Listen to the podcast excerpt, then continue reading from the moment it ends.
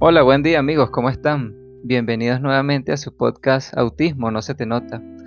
Hoy vamos a estar conversando con dos invitadas especiales, Barta, como de costumbre, y hoy tenemos como una invitada nueva a Andrea desde España. Andrea es una chica autista, tiene 22 años y ella lleva eh, su revista virtual llamado Manifiesto Típico y Diverso. Los pueden seguir por la, los pueden seguir, vamos a dejar la descripción aquí abajo. ¿Cómo estás, Barta? ¿Cómo estás, Andrea? Bien. Hola, bien. Eh, muy feliz de tener a Andrea aquí de invitada. Sí, este, hemos estado hablando un poco detrás de cámara y el tema que nos vamos a enfocar hoy va a ser las formas de comunicación no verbal. Que, bueno, me imagino yo que cuando simplemente no se puede, o no sé si es cuando se agota, esta, esta forma, o sea, la forma de comunicación generalmente es verbal, pero ¿qué sucede cuando ya no podemos hacerlo de esta forma? Este, quería preguntarle un poco sobre eso a ustedes. Bueno, pues a mí me pasa que cuando tengo estrés, ansiedad, hay muchos cambios o estoy firmemente cansada, es como si yo tuviera cosas que decir, pero no, pero no, pero no pudiera hablar y pues ahí es cuando uso pues a los personajes o, he llegado a usar eh, eh, eh, escritos y pictogramas y es, y es muy frustrante cuando tú quieres hablar pero realmente no puedes y, y sobre todo cuando eres adulto muchas veces me han dicho que, eso era una excusa y que yo, y que yo sí podía hablar cuando, cuando, cuando no podía. Sí, eso que tú dices es así. A veces a mí me pasa que en un meltdown o, o algo así, que estoy como... Puede ser que esté llorando o puede que no. Pero es como que se me bloquea la boca, o sea, no, no me salen las palabras. Y sí hay palabras en mi mente, pero es como que no las quiero decir. Yo no sé por qué. O sea, es una sensación bastante extraña, como un bloqueo, como dije. Y, mm, y me, en esos momentos prefiero hablar como con señas. Yo siempre he querido aprender lenguaje de señas, pero todavía no lo, no lo he intentado. Pero con mi pareja, cuando estoy así, en momentos así, y él quiere comunicarse conmigo, quiere tratar de ayudarme, lo que hace es hacerme preguntas y yo pongo un pulgar arriba si está en lo correcto o uno hacia abajo si, si está en lo incorrecto. Y así poco a poco él empieza como a sacarme de, de ese estado de tanto estrés y finalmente después de tantas preguntas logro calmarme y ahí sí empiezo a hablar con él. Claro, frases muy cortas y le digo, no, lo que sucede es esto y esto y esto, eh, pero no quiero hablar por un rato. Pero eso es con mi pareja, que, que tenemos como esa conexión. Pero claro, normalmente cuando te ven como adulta, que tú normalmente hablas, y de repente no hablas, es como, ah, es una excusa, o, no entiendo por qué no quieres hablar, no entiendo por qué estás no verbal. Sí, además que el tema de, decir no verbal eh, suena, bueno, desde donde yo lo veo desde afuera, suena bastante fuerte. Este, siento que, le da como un peso de responsabilidad, como que porque no lo haces si físicamente no tienes ningún impedimento. Y yo creo que la gente no ve todo lo que hay detrás del hecho de, expresarse. O sea, siento que hablar no es simplemente mover la boca y decir sonidos, sino es cómo voy a expresar todo esto. Exactamente, sí. Sí. Y, bueno, eso ocurre, como dije, o sea, son, son como bloqueos porque también a muchas personas les pasa que tienen pánico escénico, por ejemplo. Entonces, normalmente en su casa hablan, cantan, son así como, digamos, muy expresivos. Pero de repente al momento de, dar una charla, se paralizan y hay muchas personas que incluso por los nervios, no sé, tienen que vomitar o, se van o simplemente no pueden. Y, creo que eso también tiene que ver con, con la ansiedad social. Este, y es eso, o sea, no es un impedimento, digamos, físico, sino es una cuestión mental. Y como siempre, eh, pues las limitaciones mentales son muy difíciles de ver, o sea, para las personas es muy difícil de verlas, y por eso tampoco las entienden. ¿Cómo has hecho tú, Andrea? Que tú, como lo estaba viendo en tus personajes, porque para los que nos están escuchando, Andrea ha desarrollado una gran cantidad de personajes. Cada de ellos tiene unas características físicas y vamos a decir mentales propias. Y cada uno de ellos cuenta una historia. Entonces siento yo que ha sido como una herramienta para poder expresar todo esto, lo que quizás a ti como Andrea te cuesta decir. Y cada uno de ellos tiene su voz propia, ¿cierto? Sí. ¿Cómo ha sido para ti eh, crear esta, vamos a decir, herramienta o, esto? O sea, ¿ha funcionado? Sí, pues ha sido una manera de poder hablar de, eh, de cosas o temas que yo no vivo o que no tengo, pero que pero que el personaje sí, o, o, pues también hablar de cosas que, que, a mí me pasan y pues ponerlo e, e, en el personaje y pues así es una forma de que la gente eh, pues aprenda y descubra temas de, una manera pues sencilla. Porque eh, para ti también es muy importante el tema del activismo, ¿cierto? Sí. Entonces a través de estos personajes tú pretendes hacer voz, ¿no? Y, como mostrar eso lo que, lo que la gente no, no es consciente todavía. Sí, bueno, pues uno de los tantos personajes que tengo, eh, pues está Ellaret, Maribel, Amira y Marí. Pues, pues los que porque hacía falta dar visibilidad y voz a, las personas que, que no solo tienen una condición, sino que son de otra etnia eh, distinta y pues también pues también les puse algún género o orientación sexual eh, pues diferente porque porque es importante dar voz y visibilidad a, a muchos colectivos que suelen estar discriminados Sí, eso es totalmente cierto. O sea, el hecho, las minorías siempre están relegadas y están marginadas en todo este tema social.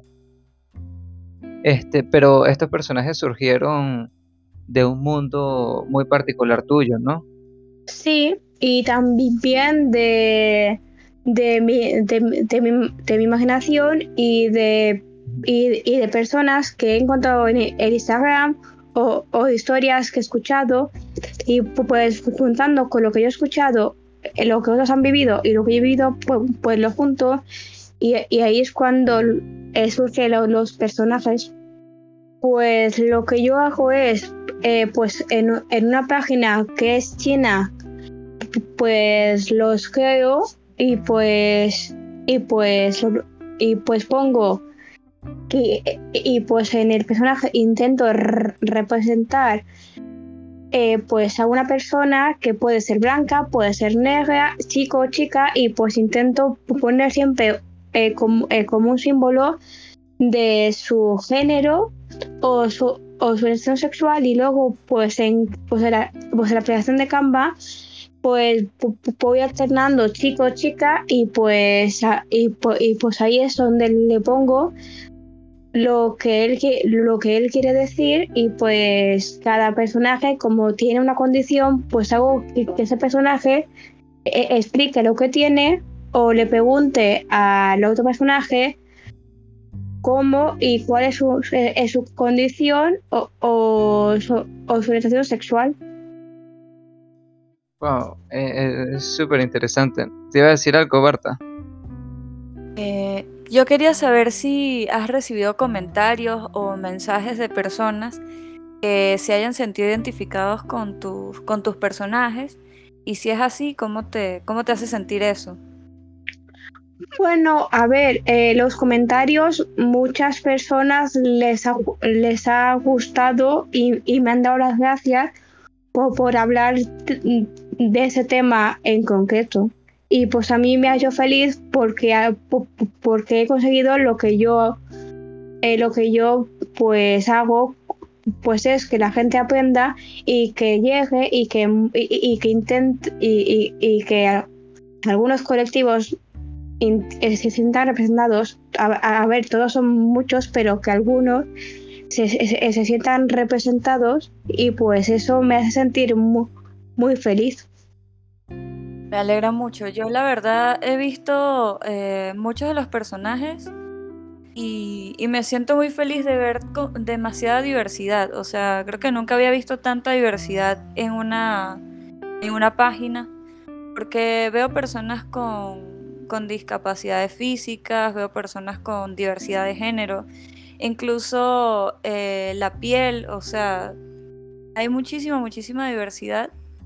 Y son representaciones que uno no suele ver, por ejemplo, en las caricaturas o, o en las películas, ese tipo de cosas todavía no, no se llega a visibilizar esas minorías. Entonces, de verdad me parece muy, muy inspirador eh, lo que haces en tu, en tu página. Gracias. Es muy complejo. Bueno, yo no sé, este, esto es algo adicional que, que quería agregar. Que generalmente cuando hay una diferencia, sí, sí, como un rasgo característico diferente al común, este, generalmente suele haber bullying o sí, sí. Entonces, bueno, tú nos estás comentando que cada personaje tuyo vive en tu mundo particular. Este, ah, existe bullying en ese mundo o, algo así, ¿sabes? Porque pasa mucho que en, el mundo en el que vivimos, las personas que son diferentes muchas veces no tienen cómo expresarse. Eh, estamos hablando del tema no verbal y ser diferente y no poder expresarse es un doble, wow, como un combo bastante difícil. Pues en mi mundo no hay bullying. Eh, eh, eh, en mi mundo todo el mundo puede ser el mismo y puede ser héroe y pues, y pues fue creado por eso, porque mi yo de pequeña vio el bullying y, y, pues esa injusticia y pues en mi mundo interno es una es como un escape a esas cosas y, y pues ahí cualquiera es bienvenido. Ahora tú, Barta, una pregunta.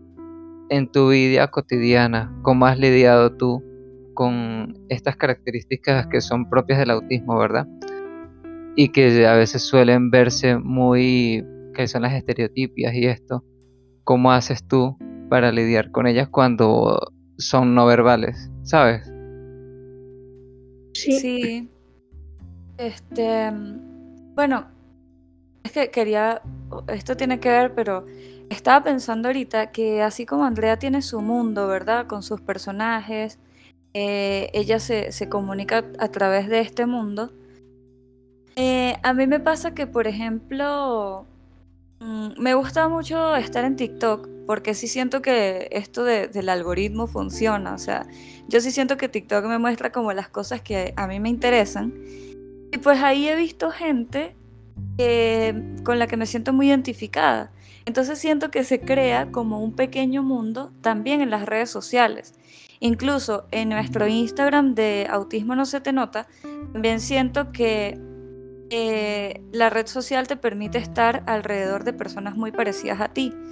Entonces es gracioso porque cuando vas a la calle, vas a comprar algo o tienes que ir a la universidad o lo que sea, te das cuenta que el mundo, el mundo real, no es el mismo que, que ves en las redes sociales.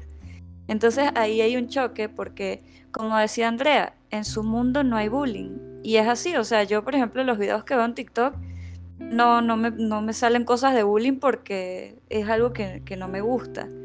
Pero luego vas al mundo real y, ves que sigue existiendo el bullying. Entonces, me llama la atención cómo eh, inconscientemente también las redes sociales nos hacen vivir como en mundos paralelos. y bueno, eso tiene su parte positiva porque eh, te sientes como acompañada con esa minoría que, que se parece a ti pero eh, también tiene esa parte que cuando vas a la realidad te das cuenta de que, oye, recuerda que no todo es como lo piensas en tu mundo, en tu cabeza, sino que igual hay que seguir lidiando con estas cosas que es la realidad. Y bueno, que cada uno lo hace a su manera, ¿no? Este, y, bueno, volviendo a lo de eh, las formas de comunicación no verbal, pues justamente yo siento que en nuestro mundo, vamos a decir, en torno al autismo, siento que es mucho más fácil comunicarse de manera no verbal.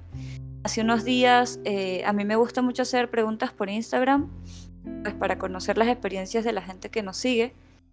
Y yo me sentía un poco mal porque quería responder las cosas que la gente había puesto allí, pero no tenía ganas de hablar, no tenía ganas de redactar un texto. Entonces lo que hice fue responder a esas preguntas con, con GIF, de esos GIF o, stickers que hay en Instagram. Y me sentí bien porque fue como, esto es una forma alternativa de, comunicar este, lo que estoy sintiendo y siento que puede funcionar. Tal vez sea un poco limitante porque no todo el mundo va a entender lo que estoy tratando de decir con una imagen, pero siento que si, si uno sigue practicando otras formas de comunicación, la gente también se va acostumbrando y se va volviendo un lenguaje, un lenguaje alternativo y igual importante que, el lenguaje verbal. Sí, fíjate que por ejemplo, ajá, sí, continúa Andrea. Bueno, yo vi, yo participé en lo de las preguntas y me encantó eh, los stickers. Gracias. De nada que, por ejemplo, me pasa con mi hija que tiene autismo, ¿verdad? Yo logro interpretar muchas veces cómo se siente ella a través de la música que escucha. Si bien ella no me expresa cómo se siente, pues yo voy más o menos interpretando cuál es su estado de ánimo. Entonces, a veces tengo una amiga también de que a veces no habla, simplemente ese día no puede hablar. Y, y yo ya sé cuando no puede hablar. Entonces, yo lo que hago es que busco un papelito y le digo, bueno, escríbeme aquí, si puedes escribirme, escríbeme lo que necesites o lo que no puedes comunicar. Y entonces yo sé que poco a poco ella va a ir buscando la forma de comunicarse, porque es como que se quiere comunicar solamente que no puede hablar. Entonces tampoco podemos forzar a las personas a hablar cuando no pueden o no quieren, ¿sabes? Sí. Entonces es más de esto, de ir abriendo otros espacios de comunicación, como dice Barta, alternativa, y aprender a también cómo aceptarnos y, de ver de que, oye, así como hay cosas eh, normativas y, estandarizadas, como la comunicación, que generalmente se ve verbal, también hay otras formas de hablar. Sabes que yo me acuerdo que cuando estaba eh, adolescente, un tío me dijo sobre el lenguaje corporal. Entonces, no sé si han escuchado esto de las posturas de poder o las posturas de inseguridad, que si te sientas de un modo eh, reflejas poder, que si cruzas mucho las piernas y los brazos te ves inseguro, qué sé yo. Entonces, eh, a mí me llamó mucho la atención eso, porque fue como, wow, todo lo que podemos expresar con, nuestro cuerpo. Y recuerdo también que una vez eh, una amiga de mi tía, como que mientras estábamos eh, reunidas con ella, empezó a hacer como, como doblar un papelito, doblarlo, doblarlo, doblarlo. Y recuerdo que mi hermano me dijo como, ella, ella está, está insegura, está ansiosa, está estresada. Y yo como, wow, ¿cómo puedes saber tantas cosas por el lenguaje, por lo que hace la gente? Pues como que en esa época yo no lo sabía, o sea, no lo interpretaba. Entonces me, me obsesioné un poco con eso, con observar mucho el lenguaje corporal de la gente para ver si me están mintiendo, para ver si están relajados, para ver si les interesa o no lo que yo estoy diciendo, lo que estoy hablando.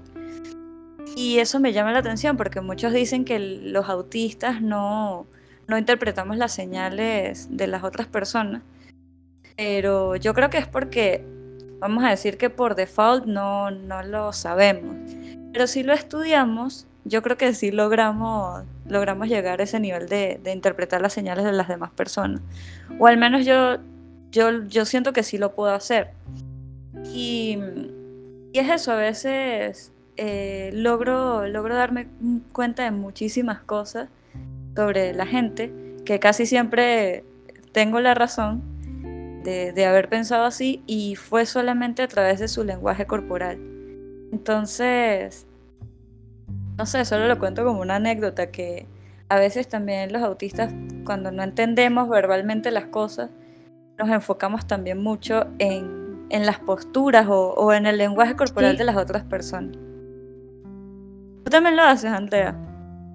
Sí, sí, yo, yo como pues, la mirada de la gente son tan raras, yo siempre pues me fijo en las posturas, sí, sí me fijo en, la- las posturas para, pa- pa- sí, las posturas y pues cómo se sientan y qué hacen para ver si, eh, si en una serie, una película o, de- o, me gusta una canción que también se, eh, eh, se sentaron igual y ahí es cuando yo miro y digo, vale, está enfadado.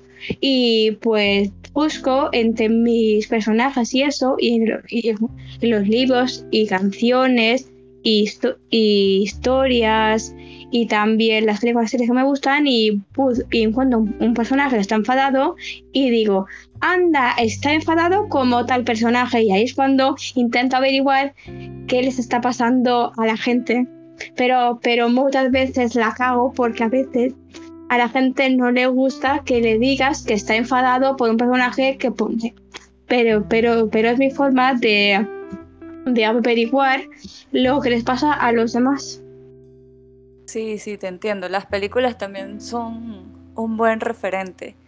Incluso pues, para las cuestiones... Yo sé que eres aromántica, ¿no? Sí, Y asexual creo que también. sí, Pero para mí las películas y eso eh, fueron como una forma de aprender mucho más, a ser un poco más romántica, pues, porque yo también era un medio, así medio seca, como dicen. Pero sí, eso, las películas me han enseñado un poco a, a ser más, tener más gestos con, con mi pareja, por así decirlo. Y, y lo que dice, sí, a la gente no le gusta que les diga, está, me estás mintiendo o estás enojado.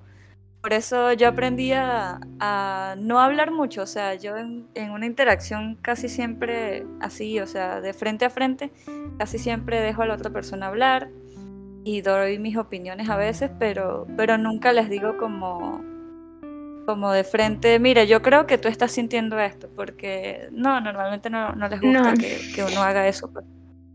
yo, yo, eh, yo es que me sale, yo es que lo sigo diciendo, la sigo cagando y le sigo diciendo, anda, todo estás enfadado como el señor McGregor, que era un personaje que era muy, muy cascarrabias y no sé qué. Yo, yo lo sigo haciendo, pues siguen riñendo, pero es que sí es. Sí, y yo, pues cuando yo soy una, persona que, que yo, yo siempre digo lo que veo. Si, eh, si, tien- si, tien- si tienes un moco la nariz, pues te lo voy a decir como algo normal. Claro, a la gente no le gusta que le digas las cosas. Yo pues, yo pues lo sigo haciendo. Me- Y, pero, pero es algo que me sale solo de si tú tienes un moco la nariz, pues te lo voy a decir como algo natural. Pero claro, la gente me dice, antes se enfada cuando digo esas cosas, pero me sale sola. Así que creo que la seguiré cagando toda mi vida porque no sé no fijarme en la... Porque es que yo, yo, yo, yo, yo cuando hablo con alguien no, no, no miro a los ojos, yo, yo, me, me fijo en la boca, al pelo, al, al total le pasa la nariz, y yo me fijando menos en, el- en los ojos, en todo, y ahí pues cuando digo, anda, tienes esto, no sé qué, y la gente pues no suele gustarle mis, mis apuntes sobre las cosas que veo en su cuerpo. Sí, Sabes sí. que yo conocí a un compañero que era así también, pero así era él. Sí, Y, y el que se hace amigo de él, pues lo acepta pues como es. Este también me di cuenta de que el que realmente lo aceptaba y se acercaba a él se hacía su verdadero amigo y, y aprendí a ver eso como algo cotidiano, como algo normal. Y ya después era normal, más bien era motivo de, alegría, de que bueno, así es y qué bien. Sí, sí. eh, uno puede llegar a eso, a normalizar esas cosas que están fuera de lo común. Cuando formas un vínculo con una persona que no se comunica 100% verbal. Y cuando, sobre todo la gente que ha tenido contacto así, digamos, con personas autistas, qué sé yo, o con otras condiciones, eh, suelen desarrollar esa empatía hacia las, eh, hacia las minorías, por así decirlo, y terminas eh, también apoyando otros colectivos, como, como lo hace Andrea aquí, pues que ella no solamente habla de, autismo o neurodiversidad, sino ella habla de, diversidad también de etnias, de, género, de sexualidad, y pues eso me parece muy chévere porque a mí también me gusta sobre todo apoyar la parte de eh, diversidad sexual y, bueno, de etnias también, todo eso. Entonces, creo que entender las minorías te da una capacidad de, ser mucho más empático y, comprensivo y más abierto como a todo, porque al final las personas somos así, somos diversas. Y de aceptación.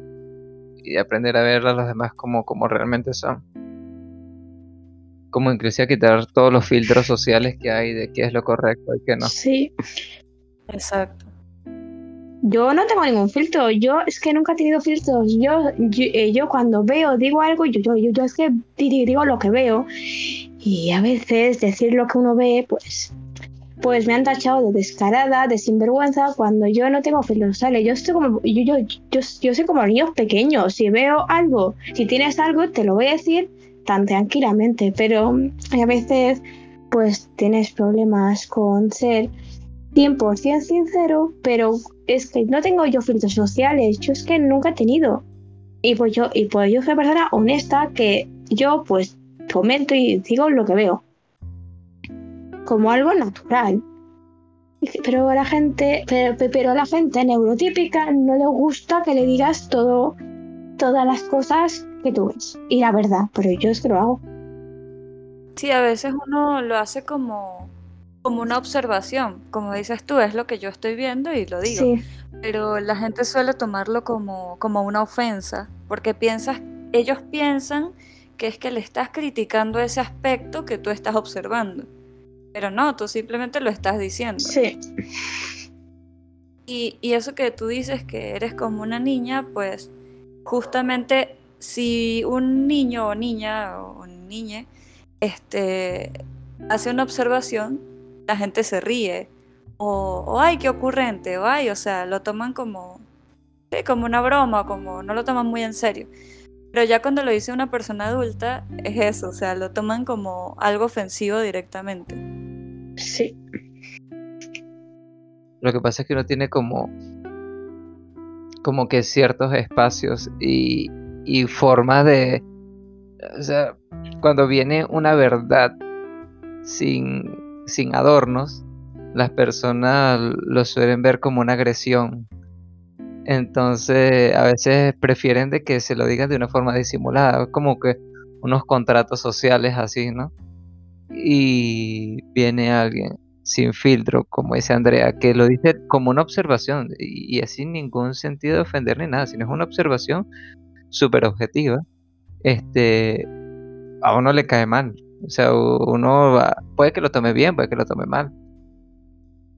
Sí, a mí, a mí, a mí vas desde pequeña que, eh, que, aprendes a, pues, a que lo que tú digas la gente les enfada y pues, y pues, y pues yo aprendí a que, a pues a guardármelo para mí porque, claro, pues como la gente se, eh, se cabeaba porque, porque le decía, pues yo, yo, yo, pues de pequeña, yo miraba a alguien y, y, por, y por le decía, eh, pues tiene la nariz grande, tiene no sé qué, porque era lo que él tenía, o, que, o, o decirle a alguien que se estaba quedando sin pelo como algo normal. Y claro, pues uno aprende a callarse las cosas porque claro, y pues yo, yo pues me lo callaba porque la gente pues ya, pues siempre me tenían porque según la gente eso no se dice, pero es que la gente tiene 500.000 filtros sociales y son muy tiquismiquis y muy... Y claro, yo no tengo ningún filtro social y yo pues soy, yo, yo, yo, yo, que soy, yo, que soy natural. Yo, yo, yo, yo, yo, si no tienes pelo en la cabeza, pues te lo voy a decir como algo natural y bueno, pues a esa gente no le gusta eso. Generalmente a la gente no le gusta eso. Pero no, no, no es por nada malo, sino que yo creo que las personas no están preparadas para eso.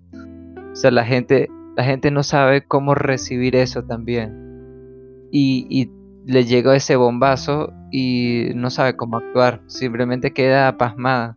Yo, yo creo que eso tiene que ver con, con las expectativas que, que nos imponen, ¿no? Porque por ejemplo, a las mujeres nos imponen muchas expectativas, como tienes que ser delgada, tienes que ser bonita, tienes que tener la nariz pequeña, tienes que tener las uñas cuidadas, tienes que verte limpia, o sea, es infinito la, cantidad.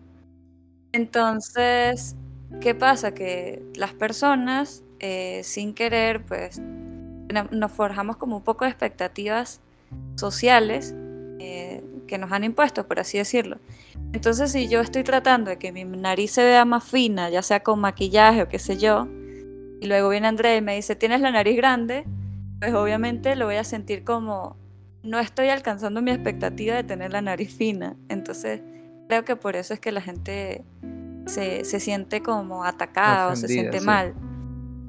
Pero, sí. exacto, pero al final es eso, o sea, no estamos tratando de ofenderte con, con mi observación, sino Simplemente eso, una observación. Sí. Incluso a mí me ha pasado que hago observaciones agradables, que si, ay, tiene los ojos muy bonitos.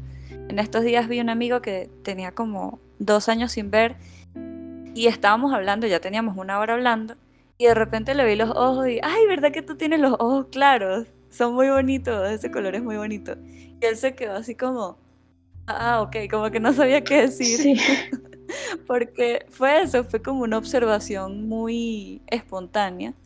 Entonces a veces también la gente se incomoda con, con cosas así, pues, pero, pero para mí fue como, ah, recordé que tiene los ojos azules y necesitaba decirlo simplemente. Sí, literalmente es eso, o sea, como que hay capas y a veces cuando la persona autista le da una observación, atraviesa todas esas capas y llega directamente a la persona y la persona no sabe cómo manejarla. Vamos a decir que es como un meteorito y están todas las capas de la Tierra y el meteorito, que es la palabra, va disolviéndose con las capas de la, de la atmósfera. Este, mientras que cuando una persona de esta observación entra directamente y tú estás desprevenido, estás desnudo y te llega eso y no sabes cómo actuar. Generalmente se molestan.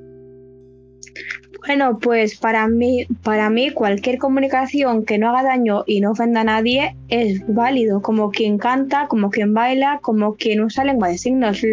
Lo, importante es como, eh, comunicar, no si tiene que ser siempre con palabras. Perfecto. Sí, sí, sí, totalmente, totalmente de acuerdo. Siento que debemos ir a esto, debemos ir cambiando y ser abiertos a, eh, a nuevas formas de comunicación. ¿Tú, Barta? Sí, estoy de acuerdo. Este, bueno, yo quiero decir que eh, antes, cuando yo estaba tratando de ser neurotípica, tratando de parecer este, eso, típica, me, me obligaba a usar el lenguaje verbal. Así estuviera agotada, así me sintiera bloqueada, era como que me obligaba. Pero ahora que, que sé que que eso está en mí, que a veces tengo momentos no verbales y los respeto, pues incluso es más fácil salir de los meltdowns porque siento que descanso más, que dejo que mi, mi cabeza y mi, mi, cuerpo, mi cerebro, todo, como que vayan a su, a su ritmo, pues. Y eso, o sea, usar la comunicación no verbal para, para expresar mis emociones ha sido algo que, me ha liberado de mucho estrés o mucha tensión que, había antes en mí. Este, bueno, de nuevo quiero decir que estoy muy feliz de que Andrea esté aquí. No sé si Andrea quiere eh, decir cuáles son sus redes sociales y eso para que las personas que estén curiosas de ver tus personajes y tu trabajo, pues lo puedan, lo puedan seguir. Vale, pues, pues, pues mi cuenta principal es Felicity of Now 1. Luego tengo la cuenta de la, de la revista que es Manifiesto Atípico y Diverso 12. y luego tengo la del podcast que es Podcast Atípico y Diverso. Y luego también tengo una también tengo un, Instagram para una historia que, que está haciendo con peluches, que es la historia de los peques. Y luego, pues estoy haciendo otro podcast solo, solo, solo, solo, solo de autismo, que es mi podcast sobre autismo. Y pues esos son los podcasts, los Instagram que uso. Perfecto. Bueno, muchísimas gracias por habernos escuchado. Esperemos que el episodio haya sido de su agrado. Y bueno, sigan a Andrea en sus redes sociales. Hasta luego. Adiós. Chao.